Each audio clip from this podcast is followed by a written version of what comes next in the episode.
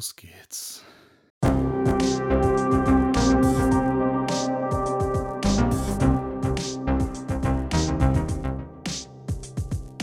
Cinephile, der Filmfressen-Podcast mit Manu und Peter.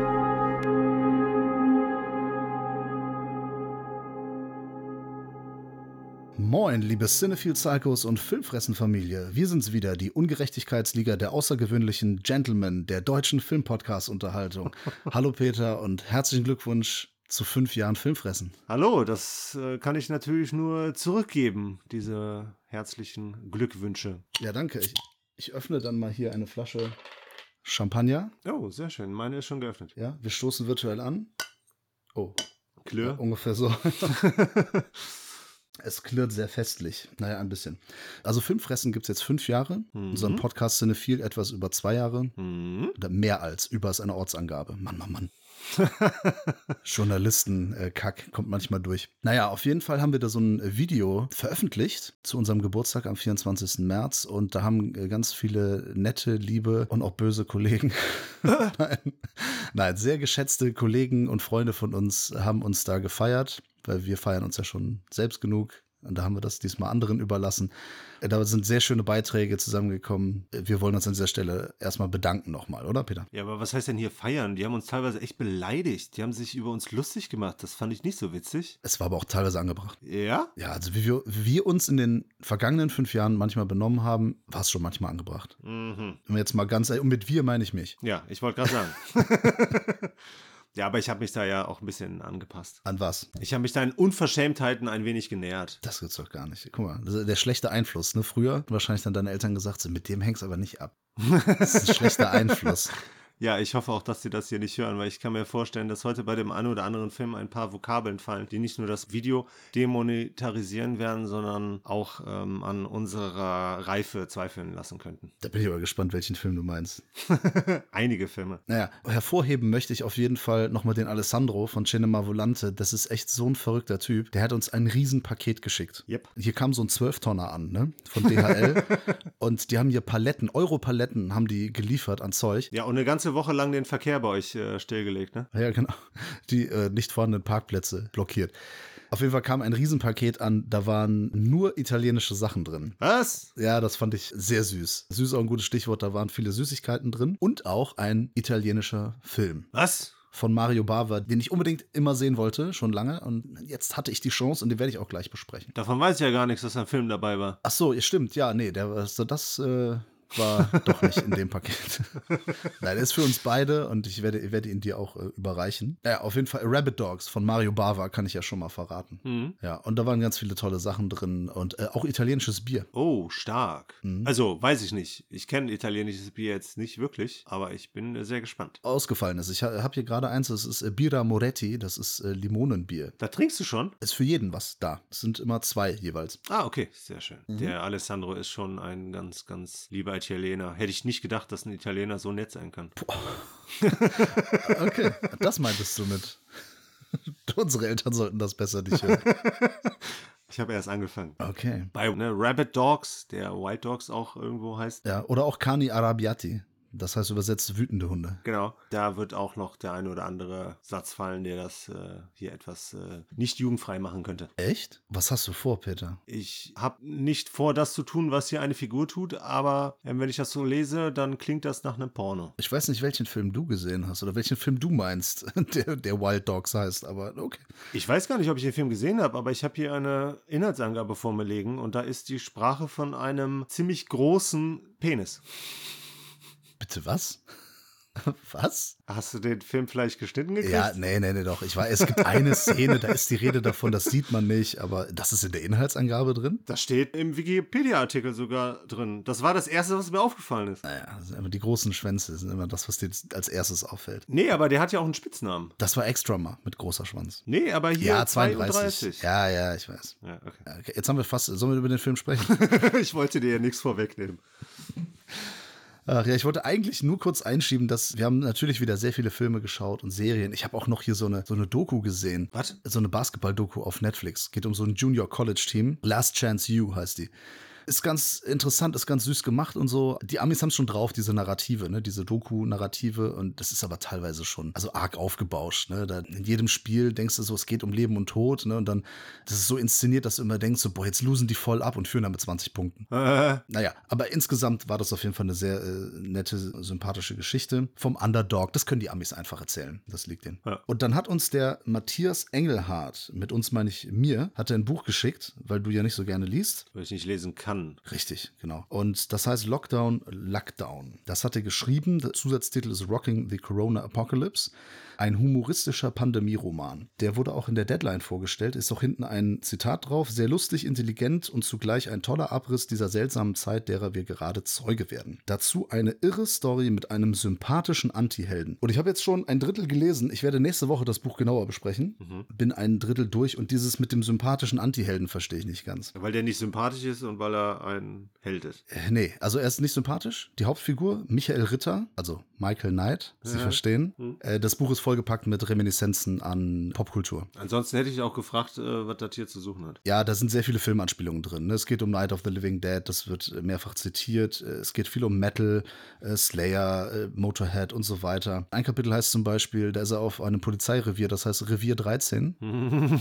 Ja, Sie, Sie verstehen? Assault. Assault on Precinct 13. Also sowas ist da halt die ganze Zeit drin. Ne? Das Mhm. muss man mögen. Und verstehen vor allem, ne? Ja, diese ganzen Anspielungen, ich finde das ja seit zehn Jahren schon so ein bisschen, bisschen drüber, ein bisschen zu viel, aber okay. Wie gesagt, ich bin noch nicht durch, äh, genaue Besprechung nächste Woche, aber bisher ist es so, dass die Hauptfigur sich sehr häufig als Opfer sieht von anderen Leuten, die ihm irgendwie krumm kommen und er da irgendwie immer drunter leidet, aber er stellt sich auch saudumm an und teilweise hat er es auch nicht anders verdient. Deswegen bin er ein bisschen äh, hin und her gerissen. Ja, es ist cool geschrieben, das liest sich locker weg. Hinten ist allerdings so ein Interview drin, das ist so Bonusmaterial, nennt er das. Und da ist ein, Inter das ist ein Interview mit Matthias Engelhardt drin und da sagt er etwas. Es tut mir leid, lieber Matthias, wenn du es hörst, das, das muss dir leider um die Ohren hauen. Das ist so in dem Interview zu sagen, ich habe das Buch nur für mich geschrieben und das dann über einen Verlag zu veröffentlichen. Nee, hast, das hast du nicht nur für dich geschrieben. Ja, ich mache meine Musik auch nicht nur für mich, sonst würde ich nicht auf die Bühne gehen. Ja, und wir machen den Podcast auch nicht nur für uns, sonst würden wir nicht veröffentlichen. Genau wie unsere Video-Reviews. Wir wollen das nach außen tragen und wir wollen Leuten einen Mehrwert bieten, genau wie du mit dem Buch, du möchtest Leute unterhalten und du willst auch natürlich, genau wie wenn ich auf die Bühne gehe und wie wenn wir unsere Sachen veröffentlichen, du möchtest, dass Leute das geil finden. Und das ist vollkommen in Ordnung. Ja, ich bin sehr gespannt. Ich lese es weiter auf jeden Fall und dann sage ich nächste Woche mal was dazu. Aber wie gesagt, er hat schon gesagt, reicht dir die Leseprobe? Habe ich gesagt, nee, wenn, dann lese ich das Ganze und dann möchte ich dem Buch auch wirklich entsprechen. Jo, ich äh, langweile mich jetzt schon. äh, ich meine, ich, ich freue mich jetzt schon. Entschuldigung. Nein, das ist gemein. Ich habe es noch, nicht- ich hab's noch nicht zu Ende gelesen. Die paar Sachen, die ich gerade gesagt habe, das sind ganz subjektive Eindrücke.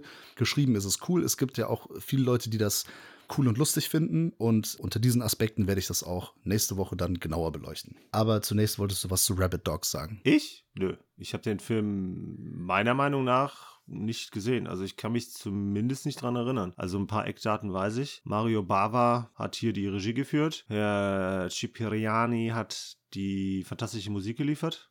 Fantastisch, nur weil ich sie halt äh, von ne, YouTube-Playlisten und so kenne. Aber ansonsten weiß ich nur noch, dass das quasi ein Remake gekriegt hat. Das vor zwei, drei Jahren, glaube ich, oder länger, weiß nicht. 5, 6. Okay, auf dem Fantasy Filmfest gelaufen ist, Mhm. aber den Rest musst du unseren Zuhörern näher bringen. Ein Film, den ich schon lange mal sehen wollte und der Alessandro hat ihn besorgt von Arrow. zugehört. Ja, der hat sich das anscheinend gemerkt. Äh, Ich, ich weiß nicht, habe ich das irgendwann mal gesagt? Ja, ich glaube schon. Ja, okay. Dann hat er sich das gemerkt. Das ist wirklich ein Schlitzohr. Ein ausgekochtes Schlitzohr. Also vielen Dank nochmal. Grazie mille. Ich wollte den schon lange mal sehen. Ich freue mich sehr, dass er diese Version besorgt hat. Und da habe ich mir natürlich auch gleich den mal angeschaut. Es geht um eine Gangsterbande, die Geld raubt. Zwar 100 Millionen Lire oder so. Auf jeden Fall glaube ich nicht, ist es nicht so viel. Das waren damals 100.000 Mark oder so. Ich weiß nicht, auf jeden Fall. In den 70er Jahren, äh, der Film ist von 1974, sollte man vielleicht sagen. Aber auch wenn man das nicht weiß, alleine durch das Intro weiß man definitiv sofort, in welchem Jahrzehnt man sich bewegt. äh, da da gibt es keine Zweifel. Hm. Und ähm, diese, diese Gang auf der Flucht vor der Polizei bleiben auf jeden Fall, äh, sind es drei, die nehmen zwei Geiseln. Eine davon töten sie und eine andere nehmen sie mit. Und mit dieser Geisel halten die noch ein Auto an, das sie auch quasi als Geisel nehmen. Also nicht nur das Auto, sondern auch den Fahrer. Und der Fahrer hat einen kranken Jungen dabei. Mhm. Dann ist dieses Auto unterwegs mit den drei Gangstern, einer jungen Dame, dem Fahrer und dem Jungen. Und das alles in einem Fiat Cinquecento. Nein, aber auf jeden Fall in einem kleinen Auto. Aber es, irgendwie schaffen sie das. äh, arrangieren sie sich da platzmäßig. Und dann ist das so ein äh, Road-Movie. Die befinden sich auf der Flucht und dann passieren da alle möglichen komischen Sachen, weil der Anführer der Truppe ist natürlich der Kopf, der Intelligente und die anderen beiden, die Handlanger, die sind sehr, also vor allem einer, der ist sehr triebgesteuert. Das ist der 32. Ja, Und du hast okay. schon gesagt, warum er 32 heißt? Ein großes Glied hat.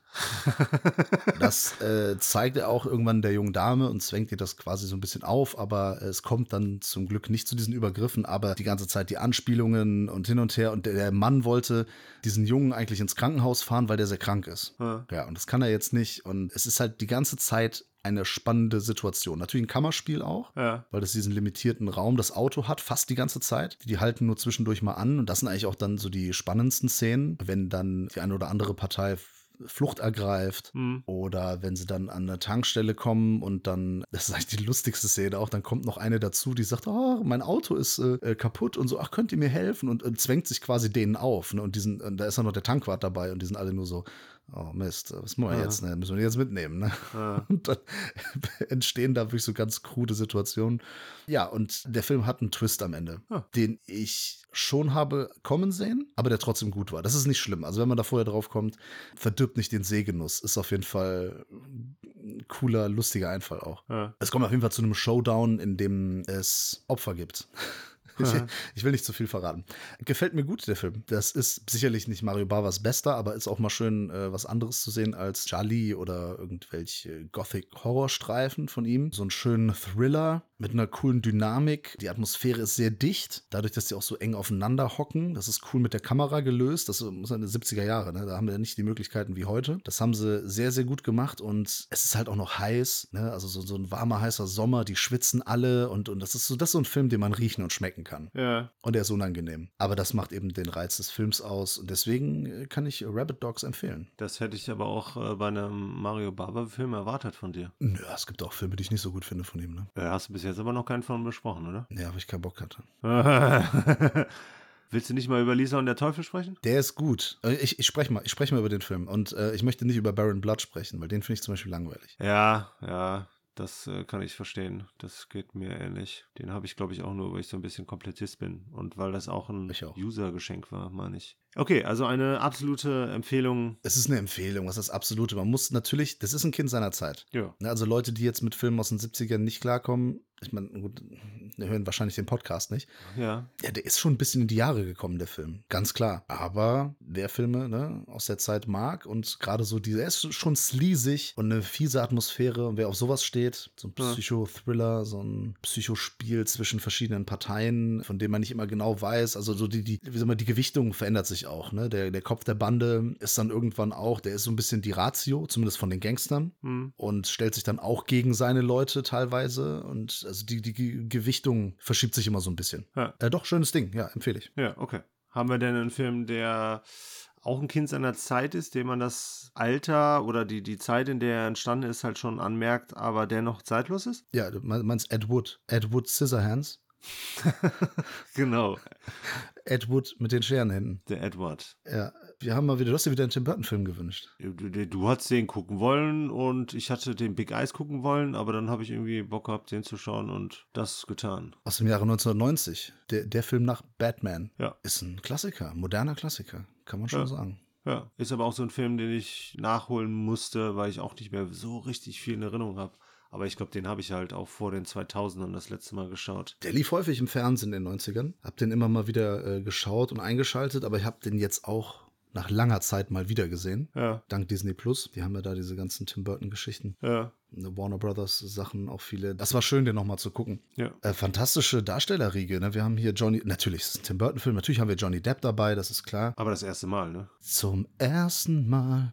Ja, ähm, Johnny Depp kennen wir natürlich aus A Nightmare on Elm Street zum Beispiel, aus Lone Ranger oder aus Transcendence. Winona Ryder spielt auch mit. Die ist bekannt aus Geschäften, in denen sie zum Beispiel was geklaut hat. ähm, Ja, korrekt.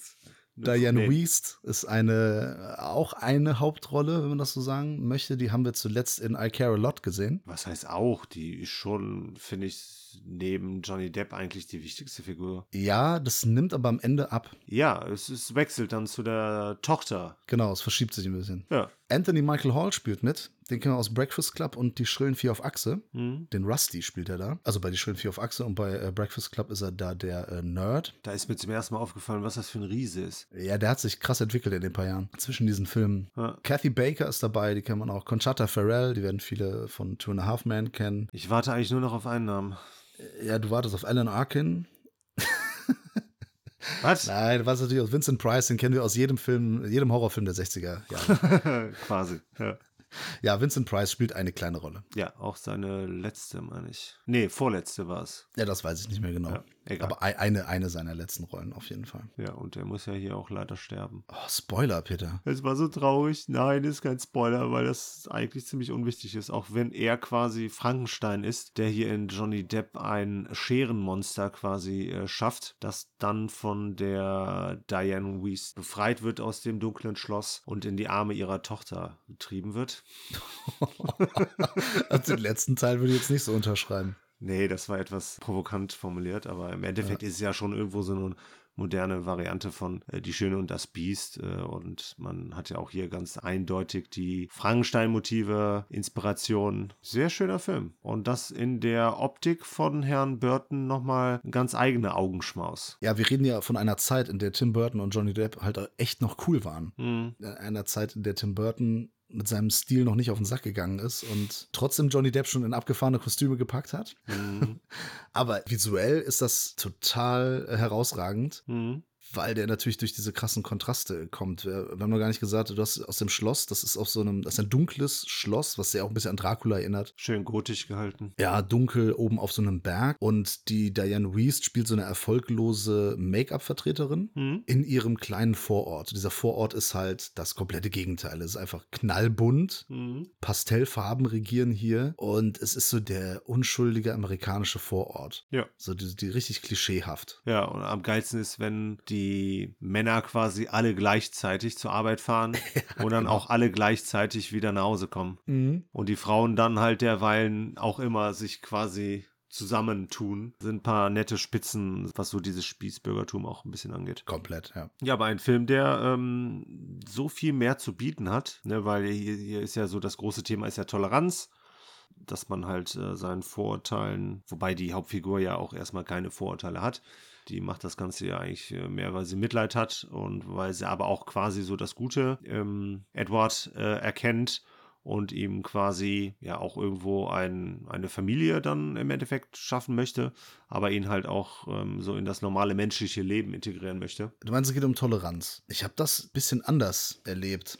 Also aus meiner Sicht ist das sogar ein bisschen dieses, wenn die fasziniert sind von dem Andersartigen Ja. und das dann so für sich nutzen. Also vor allem, wenn, wenn Edward dann irgendwann denen alle die Haare schneidet. Ja. Und die finden das total toll, weil es außergewöhnlich ist. Ja. Sieht scheiße aus, ganz ehrlich. Die haben alle Scheißfrisuren. Richtig. Was er, was er schön macht, ist diese Büsche zu diesen Figuren, Tieren Genau. und so. Aber die finden das halt nur toll, weil es halt was Neues ist, weil es abgefahren ist, weil das was Individuelles ist.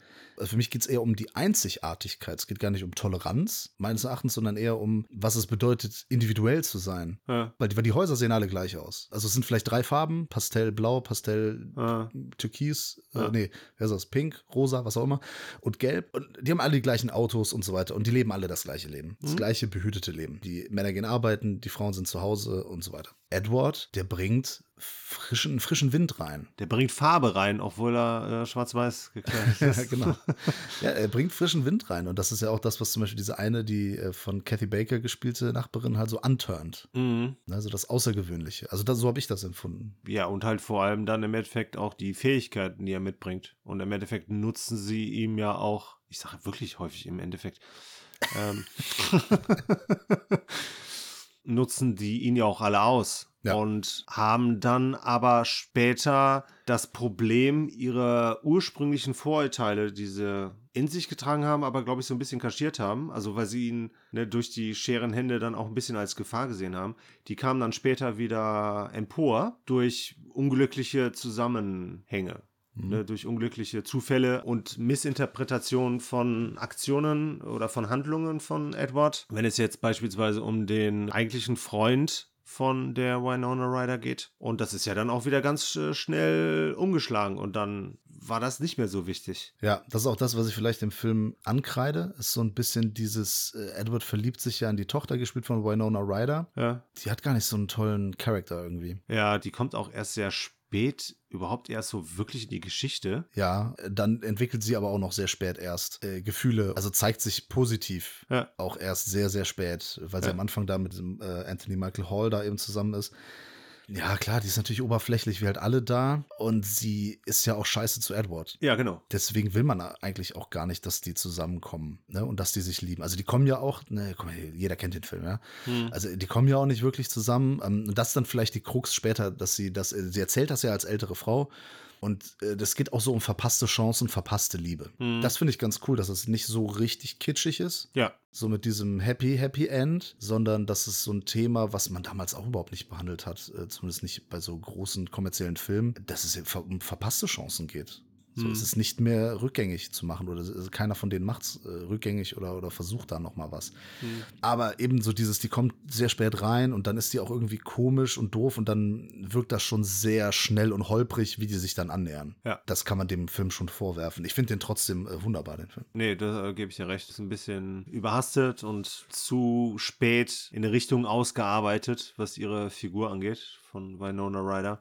Hätte man äh, eigentlich einfach früher reinpacken sollen und sich auf sie konzentrieren müssen. Aber ansonsten ist das ein cooles Außenseiter-Drama, bei dem halt Johnny Depp vor allem halt auch äh, überzeugen kann, auch wenn er hier Mhm. nicht wirklich viel sagt. Ja, der macht das super. Da haben wir jetzt ja auch dann ein paar komödiantische Momente, ne? besonders wenn er sich dann anziehen möchte, also beziehungsweise normale Kleidung ähm, anziehen möchte. Das hat man ja gar nicht gesagt, weil der ist ja teilweise schon sehr, sehr äh, lustig. Jetzt nicht nur durch diese Kontraste, durch den, durch den ganzen Kitsch und durch skurrile Situationen, sondern auch äh, bewusst. Ein bisschen Slapstick ist schon Ja, dabei. genau, genau, genau. Ja, so manchmal diese Rückblenden, dass so diese Geschichte mit ihm und äh, seinem Erfinder, dem quasi Dr. Frankenstein, Vincent Ja. Price, immer so in Retrospektive, immer so in Rückblenden erzählt wird, Ja, verstehe ich bis auf die letzte Einstellung nicht. Also Ja. diese letzte Rückblende, in der man auch sein Ableben sieht äh, von Vincent Price, da kann ich das verstehen. Aber so zwischendrin habe ich mir so gedacht, das hätte man auch alles vorher irgendwie erzählen können. ja. Da, ich meine, im Endeffekt hat es das gar nicht gebraucht, aber hat halt Vincent Price dann wahrscheinlich nicht schon Anfang des Films verheizen wollen. Das kann sein. Äh, natürlich, absolute Empfehlung, ganz toller Film. Ne? Ja. Also viel mehr sage ich jetzt zu dem nicht. Nö, ich auch nicht. Und gehe damit direkt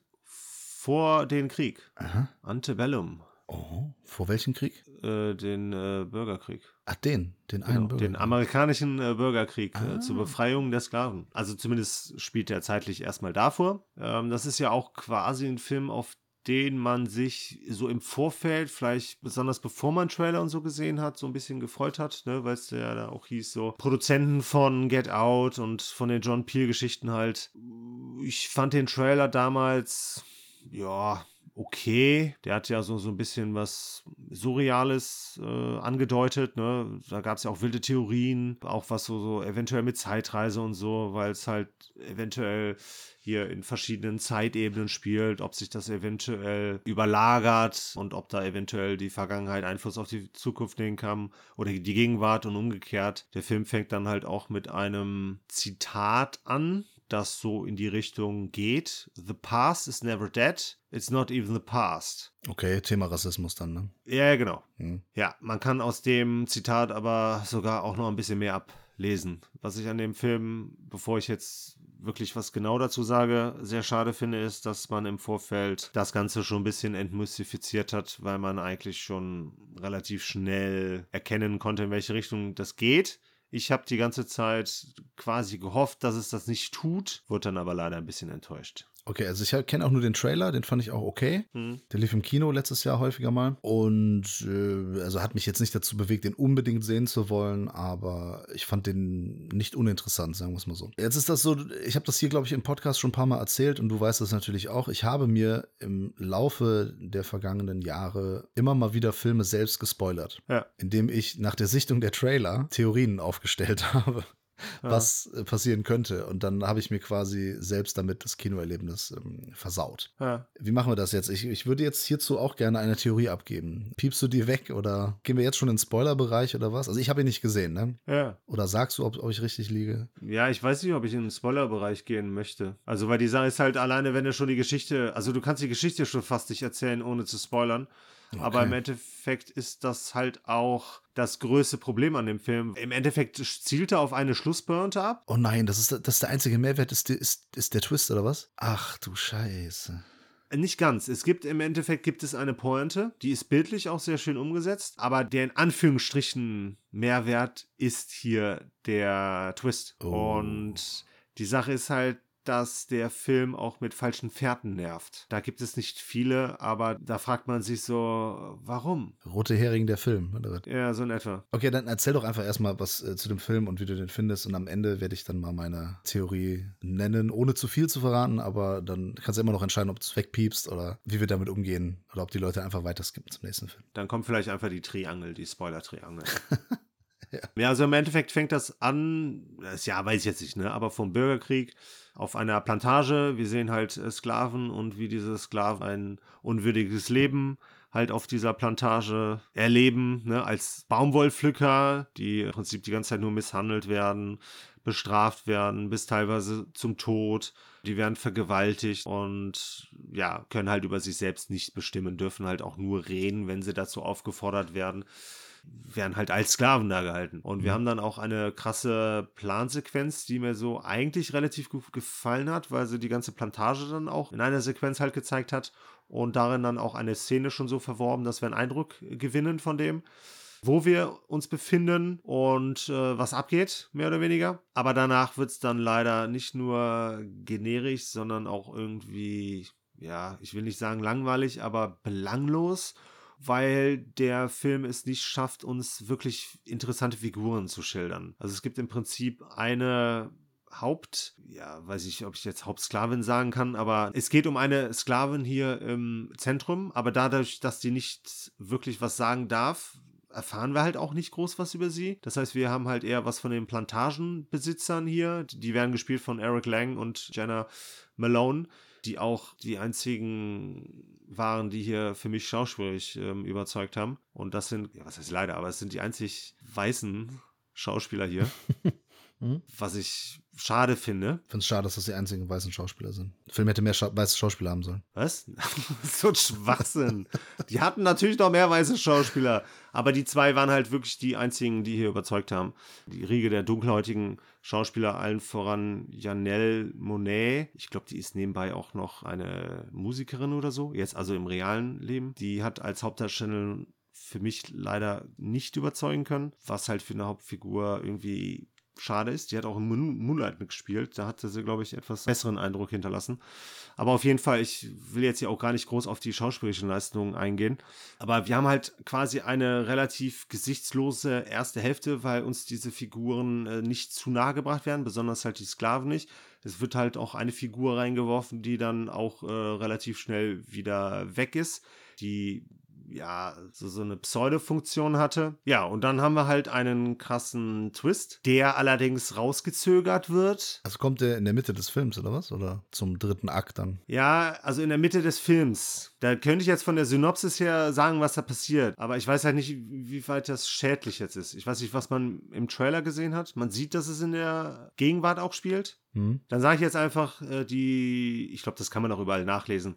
Die Sklavin, um die es hier hauptsächlich geht, die wacht nach einer Vergewaltigung in der Gegenwart auf. Und dann erleben wir diese Figur oder eine andere Figur auf jeden Fall, die von der gleichen Schauspielerin gespielt wird, in der Gegenwart, in der modernen Zeit. Und dort hat sie eine komplett konträre Position. Die ist äh, Frauenrechtlerin, die, die kämpft für die Rechte der dunkelhäutigen Gesellschaft und äh, macht sich halt dafür stark und die ist halt auch befreit, ne? weil wir uns ja nach dem Bürgerkrieg, nach der Sklavenbefreiung befinden und kann sich halt auch irgendwie äh, selbst bestimmen. Sie kann selber Entscheidungen treffen etc. pp.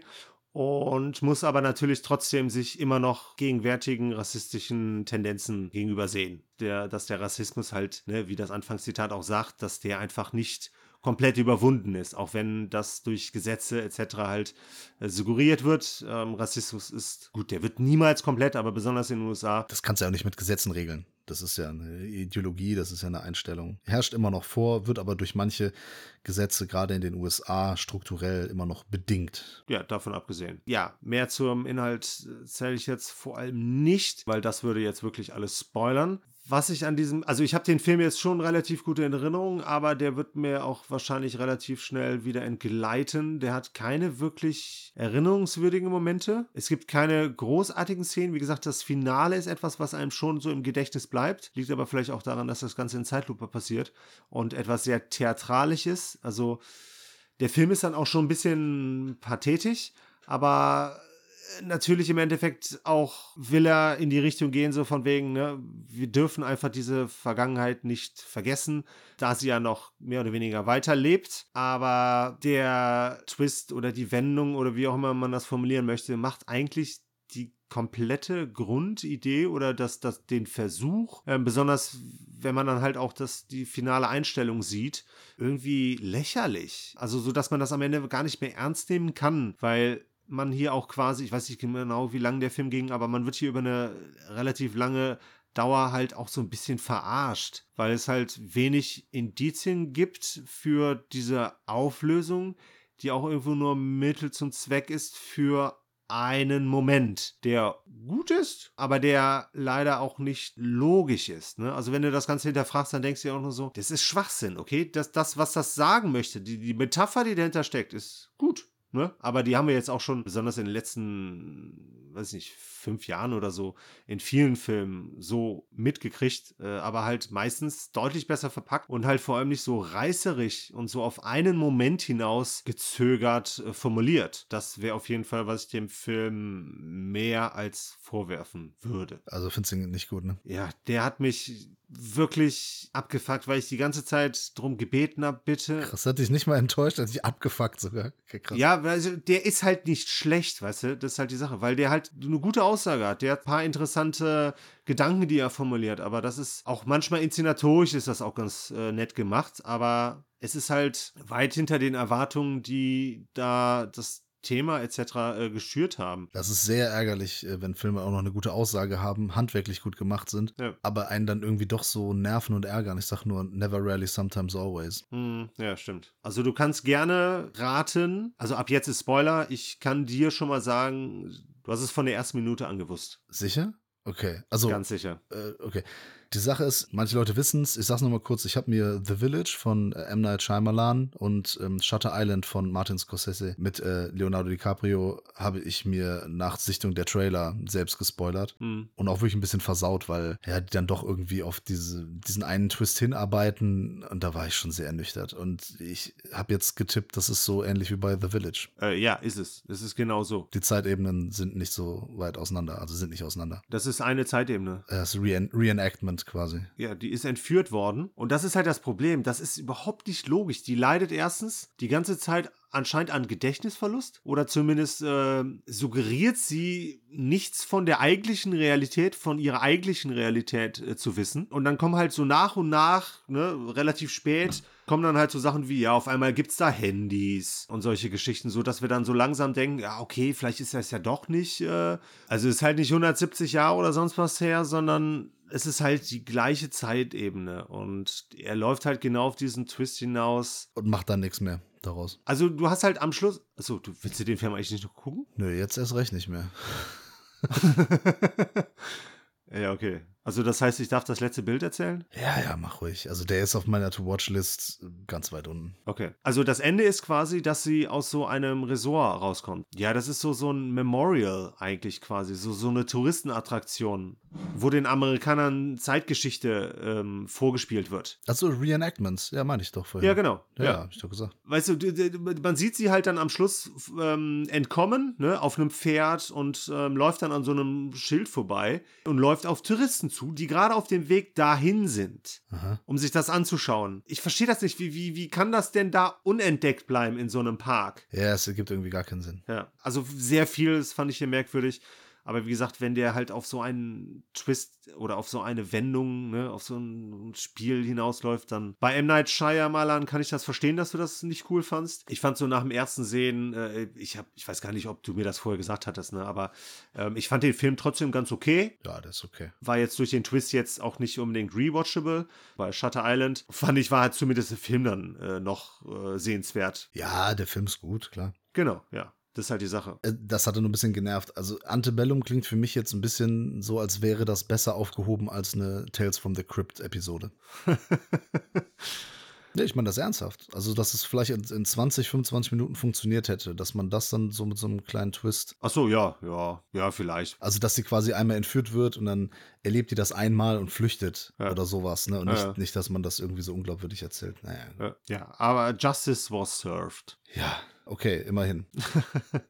Justice League ist das große Thema der Woche. Wir wissen noch, wir können uns erinnern, dass es vor ein paar Jahren Justice League gab im Kino. Mhm. Ein belangloser, gar nicht cooler Film. Mhm. Ich versuche das so schnell wie möglich äh, kurz aufzuarbeiten. Äh, Zack Snyder ist ja schon seit Superman und Batman wie Superman und so weiter dabei, dieses DCEU aufzubauen. Und Justice League hätte da jetzt ein großes Ding sein sollen, quasi das Avengers des DC Extended Universes. Dann ist aber eine Tragödie passiert. Äh, Die, seine Tochter hat sich das Leben genommen. Er ist von dem Projekt abgesprungen und Warner Brothers hat die Gunst der Stunde ergriffen und hat gesagt: Ey, das ist uns sowieso alles hier viel zu düster. Das kommt bei den Fans nicht an. Das kommt nicht mal, äh, äh, ne? also es kommt auch beim sonstigen Publikum nicht an.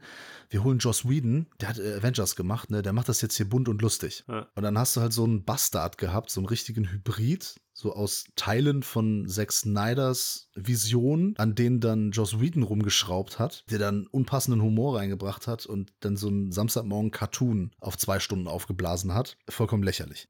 Und jetzt hat das Internet gewonnen, denn jahrelang geisterte der Hashtag Release the Snyder Cut durchs Internet. Mhm. Ich sag mal so, durch die Macht des Internets und die Pandemie, in der wir gerade leben, hat sich Warner Brothers wahrscheinlich gedacht, so, ja, Moment, ja gut, wenn die den haben wollen, die Leute, die zahlen bestimmt auch Geld dafür. Ja. Okay, dann äh, lassen wir doch den Snyder mal wieder ran, äh, geben dem nochmal, was hat 60, 70 Millionen Reshoots Mhm. Und dann lassen wir ihn, ja, ich mache jetzt Anführungsstriche, seine Version machen, weil sind wir mal ganz ehrlich, Snyder hat jetzt ein bisschen den Vorteil, er kann eine Version umsetzen, die schon nach der Kritik passierte. Ja, ich glaube auch nicht, wenn er damals den Film komplett gemacht hätte, dass der Mhm. genauso aussehen würde wie jetzt. Ja, würde ich auch so sehen. Ja, und jetzt hat er natürlich den Vorteil, dadurch, dass äh, Joss Whedon da, ähm, also das ist, äh, das konnte man auch in, in erster Linie dem Studio vorwerfen, aber dass eben diese Version, die die dann ins Kino gebracht haben damals, dass die nicht gut ankam und er eben den Vorteil hat, diese ganze Kritik schon gehört zu haben und sich noch ein paar Gedanken machen konnte und jetzt auf noch bessere CGI zurückgreifen kann vielleicht. Jetzt ist er raus, der Snyder Cut. In Deutschland hier auf Sky zu haben, im Format 4 zu 3, was ich nicht ganz verstehe.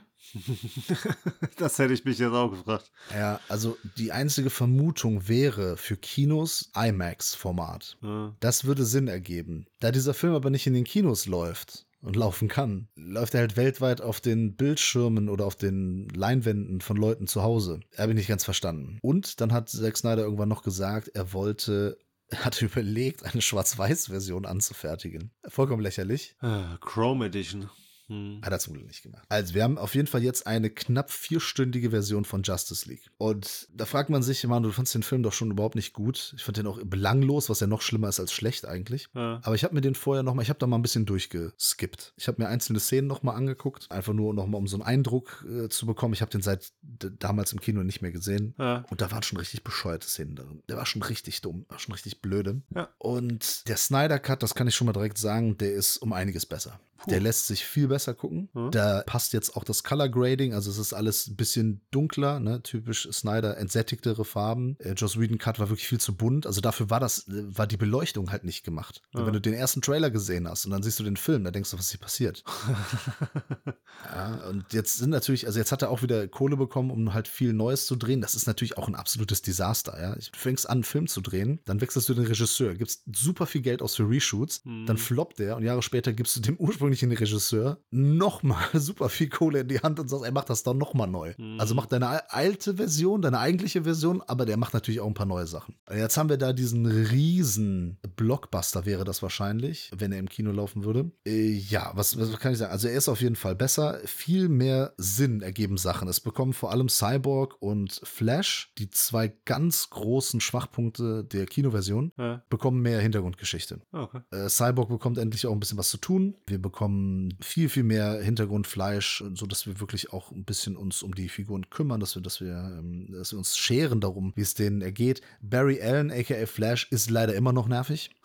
Vielleicht nicht ganz so nervig wie in der Ursprungsversion. Der ist der Comic Relief, muss man auf die Gags muss man stehen. Ich Mhm. fand es teilweise zu albern, aber er bekommt eine sehr geile Szene, die sehr stark erinnert an die Quicksilver-Szenen aus dem X-Men-Universum. Die ist sehr cool, weil die eben auch seinen äh, Charakter betont. Ne? Er ist einer der Guten und er stellt das äh, Schicksal anderer vor seins. Okay. Und das ist auch wichtig. Und äh, Ja. alles, was hier sich aufbaut, hat auch immer eine Bedeutung für später. Ganz ehrlich, Spoilerbereich. Jeder hat den Film gesehen. Äh, äh, ich nicht. Ja, du nicht. Willst du ihn gucken? Ey, ganz ehrlich, will ich mir einen vier Stunden Film von einem Scheißfilm angucken, äh, für den nochmal 10 Dollar, Euro ausgeben? Erstmal nicht. Es ist kein Scheißfilm mehr, das kann man schon sagen. Ja, aber du machst den jetzt auch nicht kaputt mit dem, was du sagst, oder? Nee, aber es ist ja bekannt, dass Flashpoint, dass das ein, eine Sache ist, die die verfilmen wollen.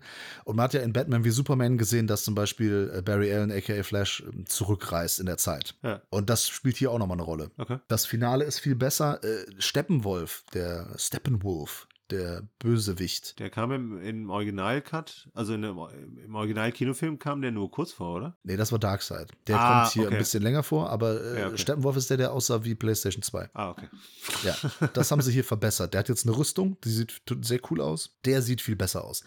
Komischerweise gibt es andere Szenen, die sehen wieder aus wie ein Videospiel. Also teilweise ist CGI verbessert, teilweise auf dem gleichen schlechten Niveau. Es ist mal so, mal so. Wir bekommen endlich den Superman im schwarzen Anzug. Ja. Ja, es ist großartig. Alle Figuren bekommen hier was zu tun, vor allem im Finale. Das ergibt wirklich endlich mal Sinn. Hm. Batman, ja, sticht da so ein bisschen heraus, also äh, weil der natürlich jetzt nicht so mithalten kann mit den Kräften der anderen. Es sind immer noch Szenen drin, also das hätte man so im Kino niemals veröffentlicht. Da sind Szenen drin, da denkst du wirklich, also das haben die jetzt viel zu ausführlich gezeigt. Ne? Da hätte normalerweise ein Studio da die Schere angesetzt, hätte gesagt, nee, komm, mach das mal kürzer. Mhm. Da weiß man auch ganz genau, warum. Aber gut, jetzt, haben, jetzt hat man Zeit, jetzt ist man zu Hause, jetzt kann man sich halt so einen Sonntagnachmittag halt mit Justice League zuballern. Okay, warum nicht? Äh, diese nervige Familie ist nicht mehr da. Ah, die vom Ende? Genau.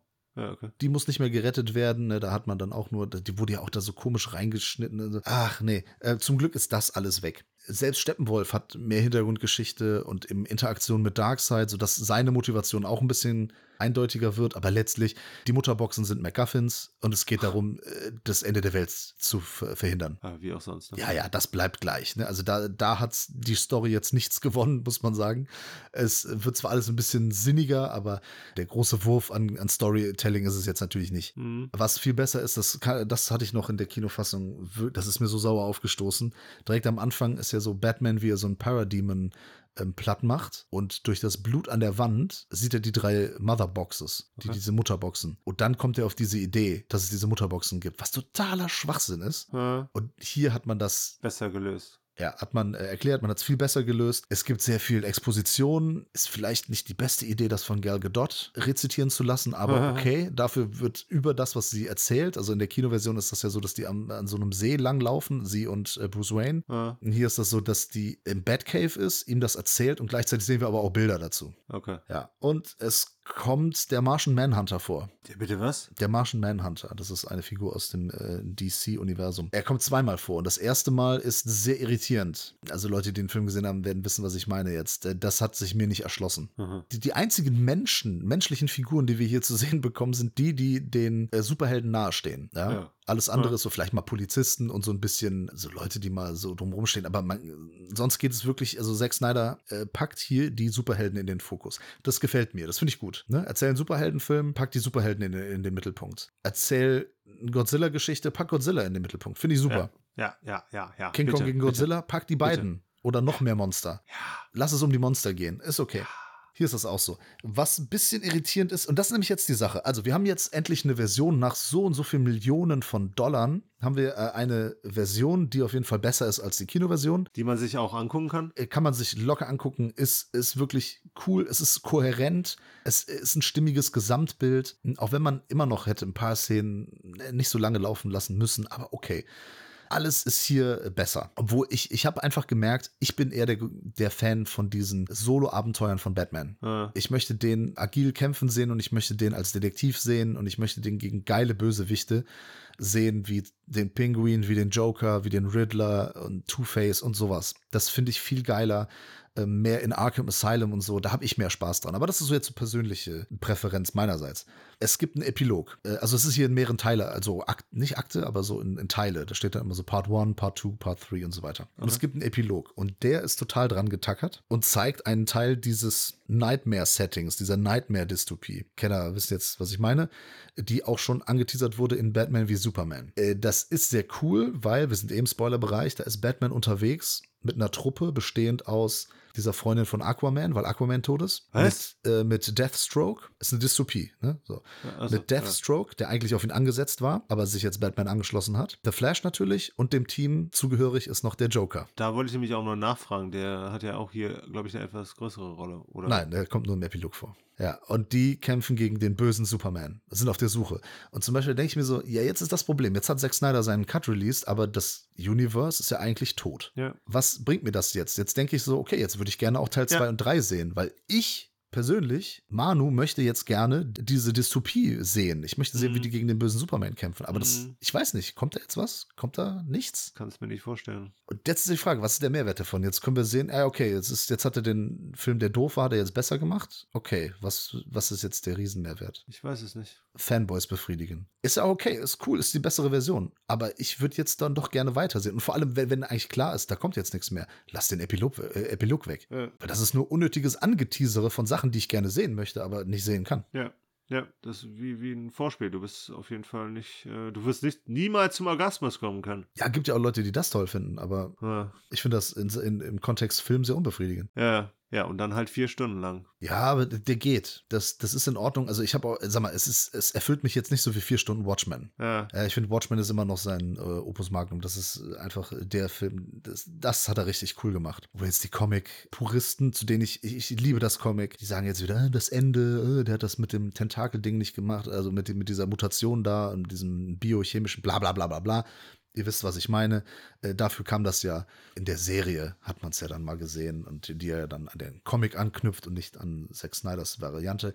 Scheißegal, Watchmen ist super. Justice League ist auf jeden Fall ist ganz cool, aber ist halt die Frage, ja, und jetzt? Weil ich meine, im Endeffekt bringt das dem Studio was. Die wollen ja noch weiter äh, das Universe gehen, oder? Ja, das weiß ich eben nicht. Das ist ja die Frage jetzt. Gehen sie das, machen sie es dann doch weiter mit ihm? Also ich glaube, es kommt jetzt auf die Kohle an, wie viel Kohle sie jetzt damit machen. Keine Ahnung, ich weiß es nicht bauen die das jetzt doch in diese Richtung weiter aus? Oder, weil jetzt zum Beispiel, es gibt, es kommt jetzt irgendwann The Batman. Ja. Hat nichts mit den ganzen anderen Filmen zu tun. Ach, ja, Hat stimmt. auch nichts mit Joker zu tun. Und Joker ja. spielt auch komplett, also der Joaquin Phoenix Joker, der ist auch komplett autark. Stimmt. Was okay ist. Ne? Es gibt ja auch Comics, so One-Shot-Issues One oder so, oder so, so One-Shot-Reihen, die einfach nur so eine, hier ist mal eine Geschichte in einem Paralleluniversum oder so. Ich habe mir diese Geschichte ausgedacht, wie Batman auch laufen könnte oder so. Ja, man gucke sich nur Logan an. Ja, das ist natürlich, das ist ein geiler Film. Ja, ja, aber der ist ja auch so quasi aus dem X-Men-Universum raus. Nicht ganz. Betrachten. Also der spielt schon in Zukunft von irgendeiner Timeline des X-Men-Universums, aber von den ja. Timelines hat ja keiner mehr eine Ahnung. Ja, und vor allem halt auch ist keine Timeline so fortgeschritten. Also dann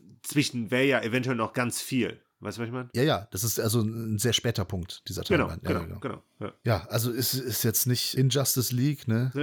ist jetzt nicht die Ungerechtigkeitsliga, aber äh, ja, also hat, hat mir gefallen. Also ich habe schon Spaß gehabt. Also du bereust es nicht, die 10 Dollar, Euro ausgegeben zu haben? Ja, es ist Sky Cinema. Ich kann ja noch andere Filme gucken. Ich könnte zum Beispiel Wonder Woman 84 gucken. Ah, okay. Könnte ich. Habe ich aber irgendwie keinen Bock drauf. Ja, äh, wahrscheinlich, zu Recht. Ich habe jetzt genug Superhelden geschaut. Ähm, ja. ja, für mich ist es jetzt auch nicht das große Ding, geilste Veröffentlichung der Woche, des Monats oder irgendwie, dass ich da jetzt so drauf gebrannt habe. Ich wollte klar immer seine Ursprungsversion sehen. Ja, aber dass, dass die natürlich besser und stimmiger ist als, als dieser Quatsch aus der Kinovariante, war ja klar. ich wollte gerade sagen, da musste auch gar nicht so viel gemacht werden. Aber okay, das waren deine Abschlussworte.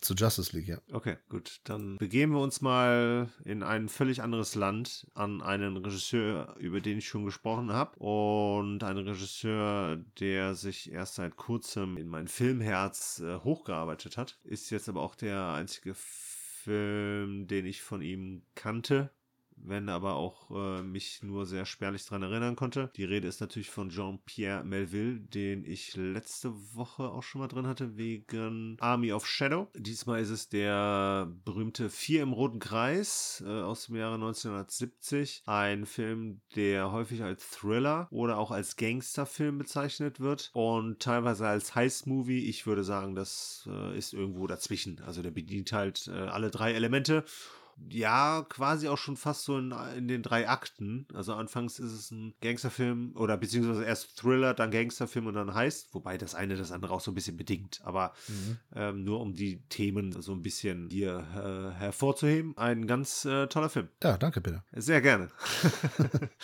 Ne, ein bisschen was möchte ich schon dazu sagen. Wir haben hier, anders als bei einem auf Shadow, schon Narrative. Also wir haben schon eine, eine Geschichte, die hier quasi erzählt. Also nicht nur einzelne Aktionen und äh, Szenen, sondern schon eine Geschichte, die auch wirklich so erzählt ist, dass im Prinzip am Ende Schicksale zusammenläufen. Also wir haben hier mehrere agierende Figuren, die dann auch durch den einen oder anderen Zufall, deren Wege sich dann kreuzen und dann auch Kooperationen, die dann halt schnurstracks auf ein Finale hin rauschen.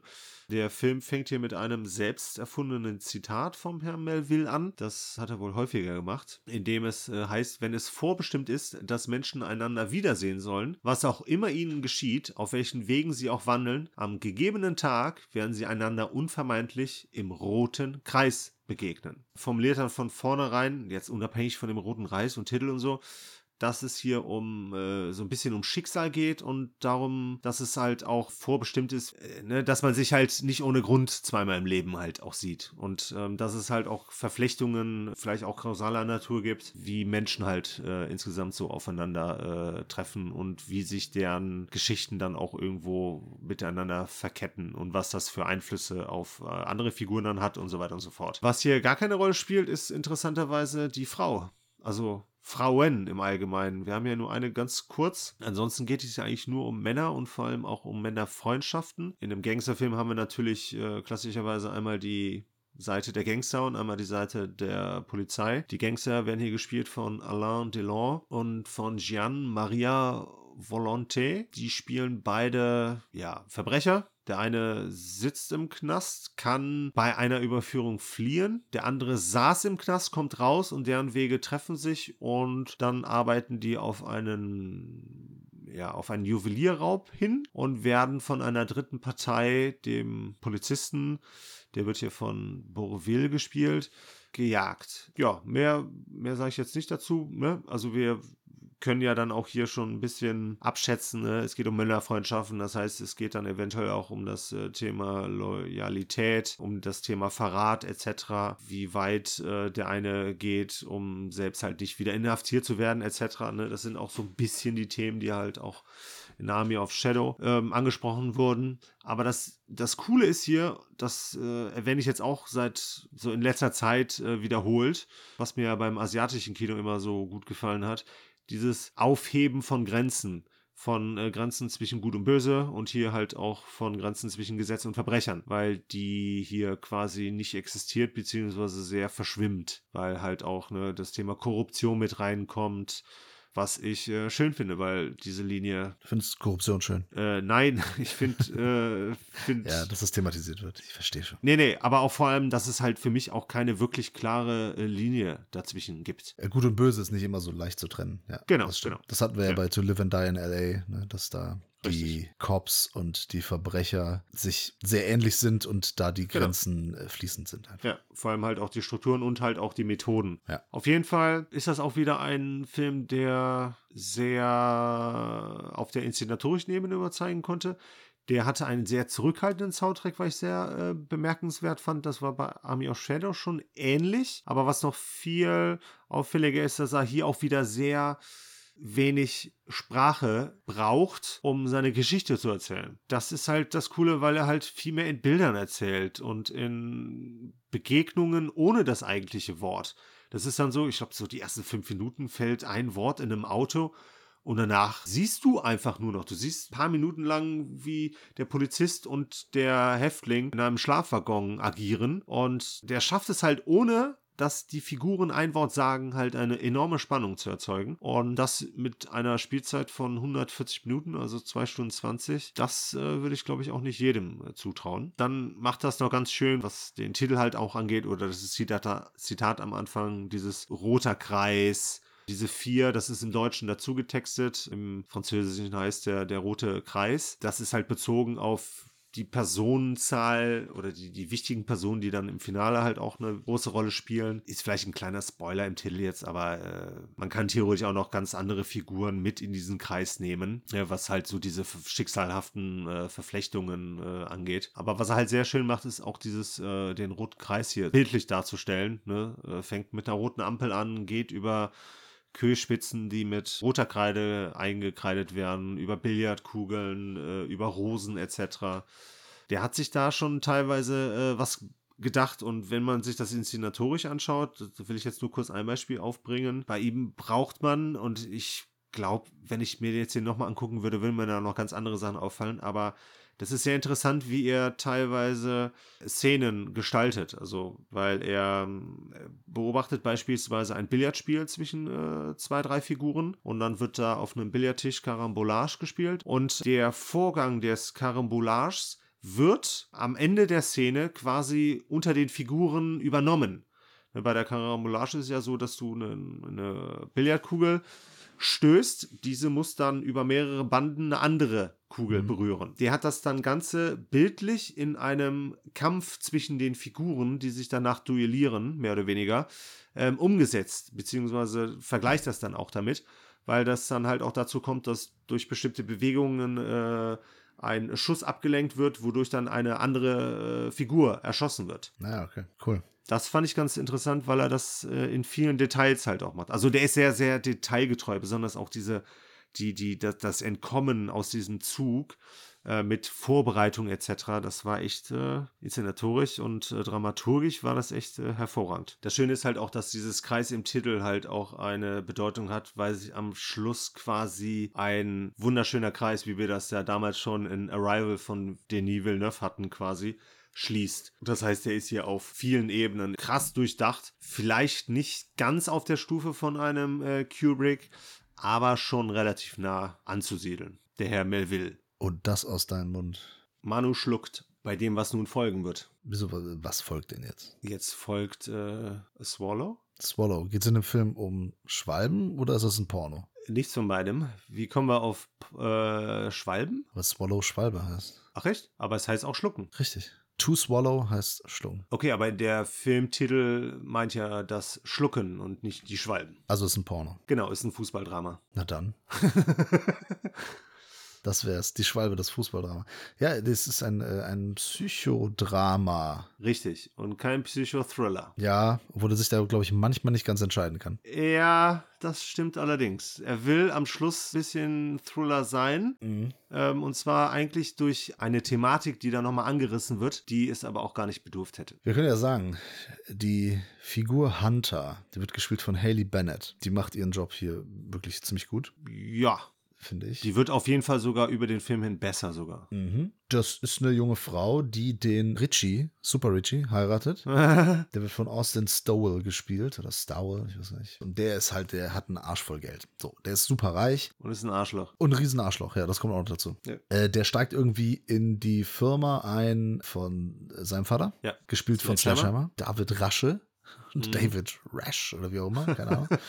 Auf jeden Fall Sledgehammer. Und ja, also auf der Oberfläche äh, könnte man sagen, denen geht's super und sie hat alles. Auf der materiellen Ebene. Aber die Hunter hat eben eigentlich gar nichts. Sie hat einen reichen Mann. Aber sie selbst, äh, wie soll man sagen, sie ist halt nur so das hübsche Accessoire ihres Machermannes. Ja, aber sie hat, äh, hat ja auch was, ne? Sie hat eine Aufgabe und das ist es, ein Kind zu gebären. Genau. Das ist ihre Aufgabe. Und ja. irgendwann ist sie schwanger und dann sind auch alle zufrieden, so nach dem Motto, ja, jetzt erfüllt sie ja ihren Zweck. Ja. Also ihr Leben ist äh, eben nicht erfüllt und sie ist unglücklich. Und eines ja. Tages äußert sich das in einem Syndrom, das nennt sich Piker-Syndrom. Ja. Und da schluckt sie Gegenstände, scheidet diese wieder aus, putzt sie sauber und sammelt die. Ja, die meisten. Ja, nicht alle, aber gut, ne? Also ja. Äh, da ist mal eine Murmel dann Mhm. steigert sie sich mit einer Reißzwecke oder auch einer Batterie. Mhm. Es wird zur Obsession. Irgendwann ist es auch nicht mehr zu verheimlichen. Dann kriegt sie einen Aufpasser an die Seite gestellt. Genau. Der ist ein Kriegsflüchtling, das sage ich, weil das später eine Rolle spielt. Und dann, ja, ist natürlich dann die Beziehung da zwischen denen äh, bedroht, weil das findet ihr, ihr äh, Mann natürlich gar nicht gut, weil somit auch das Leben des äh, ungeborenen Kindes bedroht ist. Und äh, ja, sie, sie, dann geht es darum, dass sie, dass sie ihre Psyche aufräumt, weil da einige Sachen im Argen liegen. Das ist so die Geschichte des Films. Ja. Peter, wie findest du diesen Film? Scheiße. Findest du echt scheiße? Nein, scheiße finde ich den nicht. Weil ich finde, der macht ein paar Sachen nicht so, also wie er es optimaler machen könnte. Mhm. Grundsätzlich finde ich es ganz, ja, interessant ist kein schönes Wort, aber ich finde es interessant, wie sie eingeführt wird. Ich finde gut, wie relativ schnell klar wird, dass sie halt ähm, von der kompletten Familie, also nicht nur von ihrem Mann, sondern auch von dessen Eltern Hm. quasi nicht richtig wertgeschätzt wird, auf jeden Fall nicht gleichwertig, nicht ebenbürtig äh, angesehen wird. Und daraus entwickelt sich dann auch relativ verständlich irgendwo diese emotionale Essstörung. Das ist auch so quasi so das, das, was die Sache für mich dann auch so ein bisschen spannend machte. So von wegen zu sehen, nicht nur wohin das führt, sondern halt auch, was so als nächstes äh, gegessen wird.